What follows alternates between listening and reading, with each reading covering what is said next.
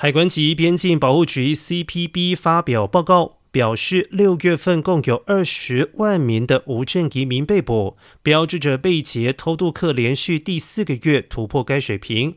报告又称，被捕移民中发现涉嫌恐怖分子的次数创下了新高，来美的独行儿童以及非法药物也是越来越多。数据显示，上个月超过二十点七万人前越美墨边境。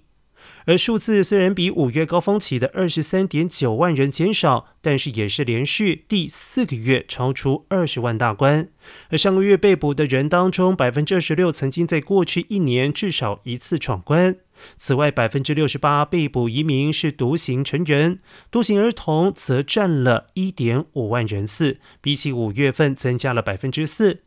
现在执法部门每天扣押的独行儿童达到七百五十二人次。多于五月份的六百九十二人次。